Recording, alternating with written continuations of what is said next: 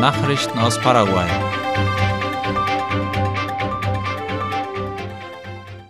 Das Finanzministerium startet eine neue Mission zur Bewertung der staatlichen Ausgaben. Wie die staatliche Nachrichtenagentur IP Paraguay berichtet, ist gestern die vierte Bewertungsmission zur Verwaltung der öffentlichen Finanzen gestartet worden.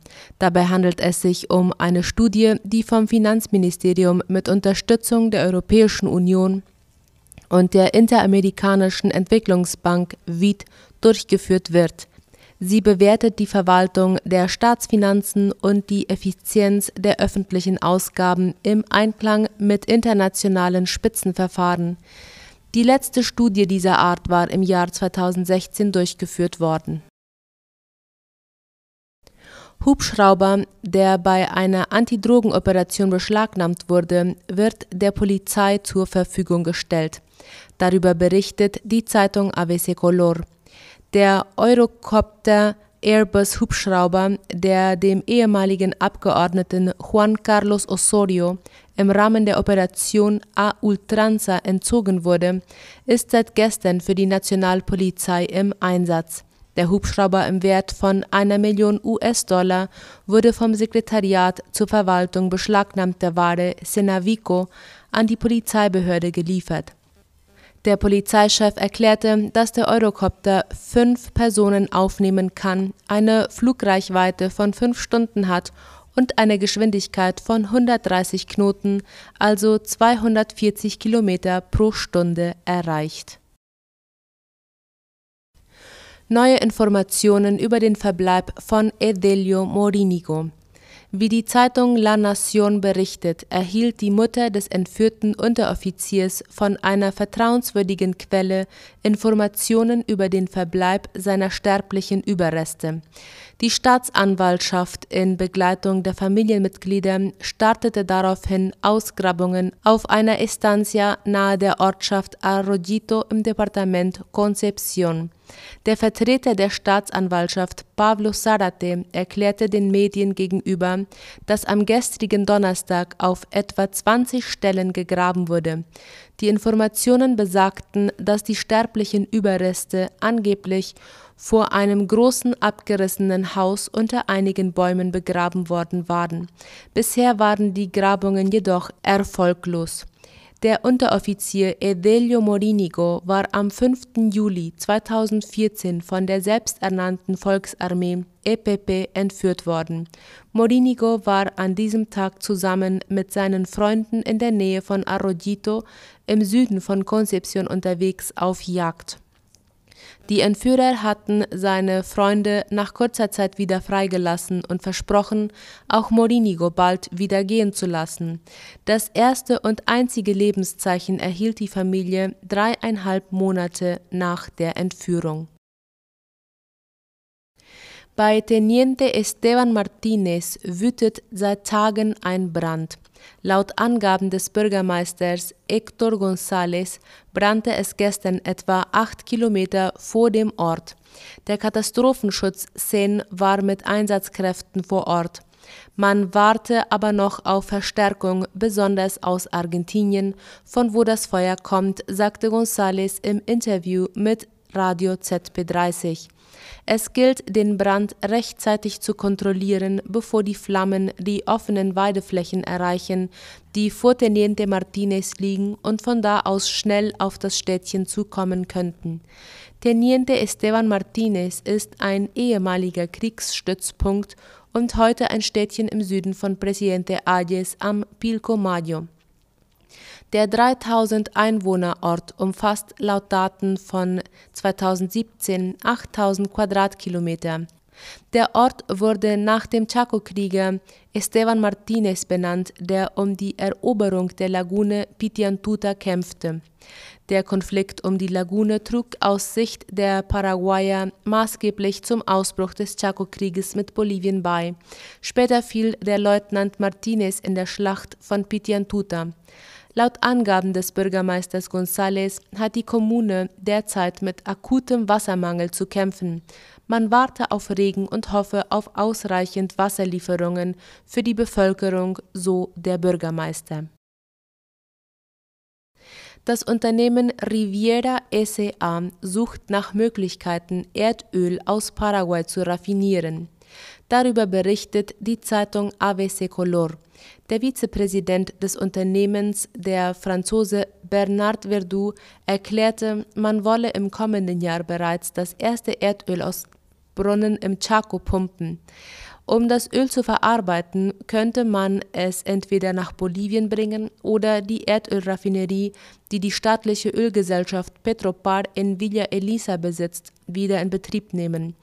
Diese war während der Regierung von Nicanor Duarte Frutos geschlossen worden. Das Unternehmen Riera SA gehört Investoren aus Uruguay, Frankreich, Russland und den USA. Es hat die Konzessionsrechte für den Block Garrapatal nordwestlich von La Patria. Geplant ist dort die Bohrung von zwei Brunnen in einem Abstand von 17 Kilometern. Laut Angaben von Verdu rechnet das Unternehmen damit, 150 Millionen Barrel Erdöl fördern zu können. Tatsächlich hat Riviera bisher noch keinen Brunnen gebohrt, obwohl bereits vor vier Jahren die erste Bohrung angekündigt worden war. Der Direktor für Kohlenwasserstoffe im Ministerium für Industrie und Handel, Carlos Sanchez, sagte gegenüber ABC Color, bisher sei noch kein Erdölbrunnen in Paraguay gebohrt worden, der wirtschaftlich ausgebeutet werden könne. Lediglich der Gasbrunnen des Unternehmens Primo Cano Martinez habe vor seiner Stilllegung mit Gewinn genutzt werden können. Laut Angaben des Ministeriums für Industrie und Handel sind im Chaco bisher 52 Bohrungen nach Erdöl oder Erdgas gemacht worden. Auch der Präsident des Unternehmens President Energy, der Brite Peter Levine, äußerte sich skeptisch über die Ankündigungen von Riviera SEA. Sie seien 2014 nach Paraguay gekommen und hatten gehofft, eine Milliarde Barrel Öl zu fördern. Man habe aber bisher nichts gefunden, das wirtschaftlich lohnend sei. Der Grenzübergang zwischen Puerto Falcón und Clorinda ist heute und morgen gesperrt. Wie das Außenministerium laut IP Paraguay mitteilte, wird die Brücke an der Grenze zu Argentinien wegen Wartungsarbeiten am 16. und 17. September von 7 bis 19 Uhr geschlossen. Die Arbeiten werden von der Argentinischen Republik im Rahmen des Programms zur Entwicklung des Grenzkomplexes durchgeführt. Diese Verbesserungen werden in 16 gemeinsamen Grenzkomplexen mit Argentinien durchgeführt. Das Programm umfasst unter anderem die Finanzierung von Drahtzäunen und Beleuchtungsanlagen, die Renovierung und Erweiterung von Diensträumen, Büros, Unterkünfte für Beamte, Toiletten für die Öffentlichkeit und das Personal in den Grenzkomplexen, Ruhebereiche, Parkplätze, Unterkünfte für Inhaftierte und so weiter. Meteorologen sehen vorerst geringe Regenwahrscheinlichkeit. Der Meteorologe des staatlichen Wetterdienstes Carlos Santa Cruz sagte im Interview mit Radio ZB30, man erwarte bis Ende dieses Jahres weiterhin unterdurchschnittlich hohe Niederschläge. In Südamerika werde das Phänomen La Niña auch im ersten Quartal des nächsten Jahres noch weiterhin Trockenheit verursachen. In den letzten Wochen haben praktisch alle Distrikte im zentralen Chaco wegen der anhaltenden Dürre den Notstand erklärt und verstärkt vor Bränden gewarnt. Der Südwind wechselt laut den Meteorologen morgen in nördliche Richtung und die Temperaturen steigen zunächst wieder an. Nachrichten aus aller Welt. Heftige Regenfälle und Überschwemmungen in Italien.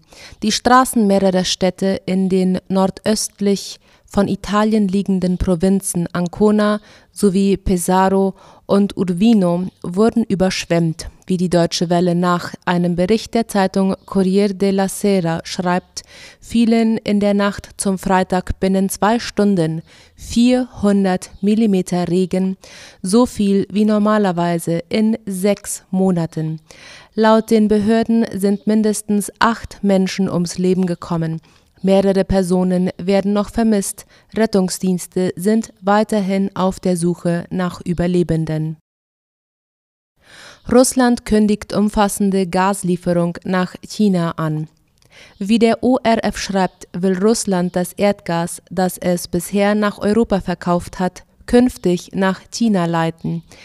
Die geplante Pipeline Craft Siberians 2 werde die Ostsee-Pipeline Nord Stream 2 ersetzen, sagte der russische Energieminister Alexander Nowak gestern im russischen Fernsehsender.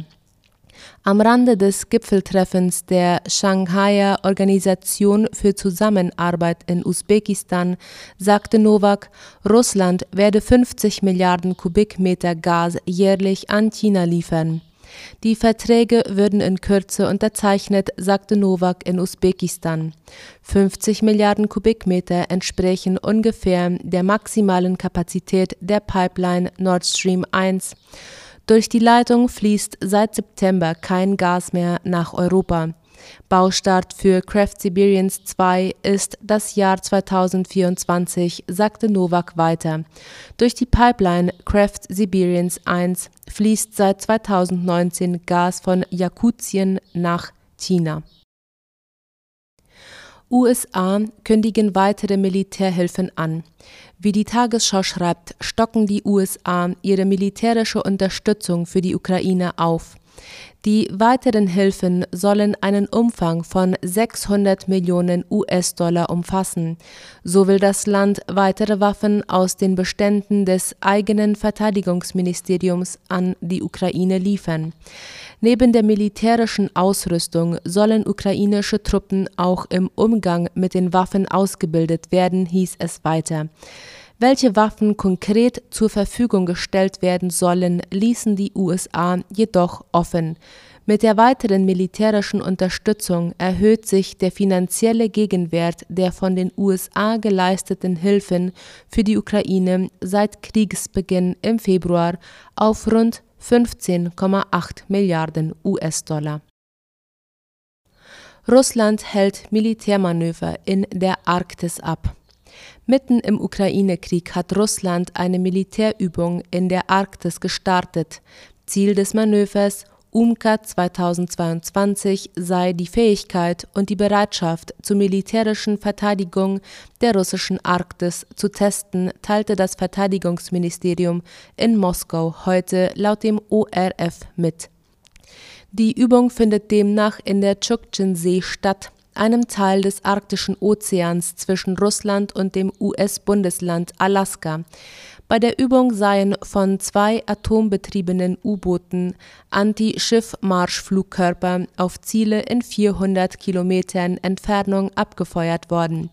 Zudem seien von der ostsibirischen Tschuktschen-Halbinsel Raketen auf 300 Kilometer entfernte Ziele im Meer geschossen worden, heißt es Russland hatte bereits zuvor an einer Reihe von Militärmanövern festgehalten, obwohl der Großteil der russischen Landstreitkräfte im Ukraine-Krieg im Einsatz ist. Die Führung in Moskau betrachtet die Arktis als strategisch besonders wichtig und hat mit der militärischen Aufrüstung dort für Besorgnis bei der NATO gesorgt Freiwillige aus Kuba und anderen Verbündeten zum Kampf gegen die Ukraine aufgerufen. Der russische Fernsehmoderator Wladimir Solowjow, einer von Wladimir Putins Vertrauten, bezeichnete die Bildung einer internationalen Koalition der Verbündeten Russlands im Kampf gegen die Ukraine als unverzichtbar. Kuba, Nicaragua, Venezuela und Iran gehörten zu den Ländern, auf die Solowjow anspielte, wie Latina Press schreibt. Wladimir Solowjow versicherte, dass die Verbündeten bereit wären, ihre Truppen zu entsenden, um Russland bei einer Gegenoffensive gegen die Ukraine in Donetsk zu unterstützen. Es gäbe Einheiten in Syrien, in Afrika, Venezuela, Nicaragua, Kuba, Iran und Nordkorea, so der russische Fernsehmoderator, dessen Sendung vom staatlichen Fernsehsender Russia 1 ausgestrahlt wird. Slowjow gilt als führender Propagandist der Regierung Putins und ist einer derjenigen, die von der EU nach dem Einmarsch Russlands in der Ukraine sanktioniert wurden. In seinem Aufruf zu einer Koalition für Russlands Verbündete vergaß der Ideologe zu erwähnen, dass Kuba im Gegensatz zu Nordkorea, Belarus, Syrien und Eritrea nicht gegen die UN-Resolution zur Verurteilung von Putins Aggression gestimmt, sondern sich lediglich der Stimme enthalten hat. Angesichts des Vormarschs der ukrainischen Streitkräfte, die nach eigenen Angaben seit dem 6. September rund 8500 Quadratkilometer, 388 Ortschaften und 100.000 Menschen in der Ostregion befreit haben, haben sich die russischen Truppen überstürzt aus Dutzenden von Dörfern in der Ostukraine zurückgezogen und große Mengen an militärischem Gerät zurückgelassen nach US-Angaben haben die Russen bei den Kämpfen in sieben Monaten 75.000 Tote zu beklagen. Der von Putin als einfache Militäroperation bezeichnete Krieg sei nicht so verlaufen, wie es sich der Kreml erhofft hatte, und die Kritik an der mangelnden Bereitschaft der russischen Armee wächst, wie es heißt. Xi warnt vor Einmischung aus dem Ausland. Chinas Staats- und Parteichef Xi Jinping hat die Mitglieder der Shanghaier Organisation für Zusammenarbeit SCO vor Volksaufständen und Einmischung aus dem Ausland gewarnt. Man müsse ausländische Kräfte daran hindern, Farbenrevolutionen anzuzetteln, sagte der chinesische Präsident heute laut dem ORF. Gemeinsam müssten sich die SCO-Mitglieder der Einmischung in innere Angelegenheiten unter irgendwelchen Vorwänden widersetzen. Als Farbenrevolutionen werden politische Bewegungen der letzten Jahrzehnte bezeichnet, die oft etwa autokratische Systeme zu Fall brachten Demokratische Transformationen in mehreren Ländern in den 2000er Jahren wurden oft nach Farben oder auch Pflanzen benannt und zumeist auch von demokratischen Kräften aus dem Ausland unterstützt. Argentiniens wichtigste Anbauregionen sehen sich mit den trockensten Bedingungen seit etwa 30 Jahren konfrontiert das Szenario lässt Befürchtungen über eine neue große Dürre aufkommen und verzögert die Maisaussaat beim weltweit drittgrößten Exporteur von Getreide, wie Latina Press schreibt. In den weiten Pampas-Ebenen des Landes beginnt die Maisanbausaison, nachdem es seit etwa vier Monaten fast nicht mehr geregnet hat. Die Vorhersagen sagen weiteres trockenes Wetter mit spärlichen Regenfällen aus. Das Nachbarland ist der weltweit führende Exporteur von verarbeitetem Sojaöl und Mehl und ein wichtiger Produzent von Mais, Weizen und Gerste. Dies sei eine der komplexesten Situationen, die man in den letzten Jahrzehnten erlebt habe, erklärte der leitende Agronom an der Getreidebörse in Rosario, Christian Russo. Er fügte hinzu, dass die Börse ihre Schätzung für den Maisanbau 2022 und 2023 in ihrem Monatsbericht der nächsten Woche veröffentlicht wird, wahrscheinlich senken wird. Derzeit geht sie von einer Anbaufläche von 8,2 Millionen Hektar aus. Hermann Heinzenknecht, Meteorologe beim Berater für angewandte Klimatologie, verwies auf Städte wie Pergamino in der Provinz Buenos Aires, die im südlichen Winter von Juni bis August nur 6 mm Regen abbekommen haben und damit so wenig wie seit 1933 nicht mehr.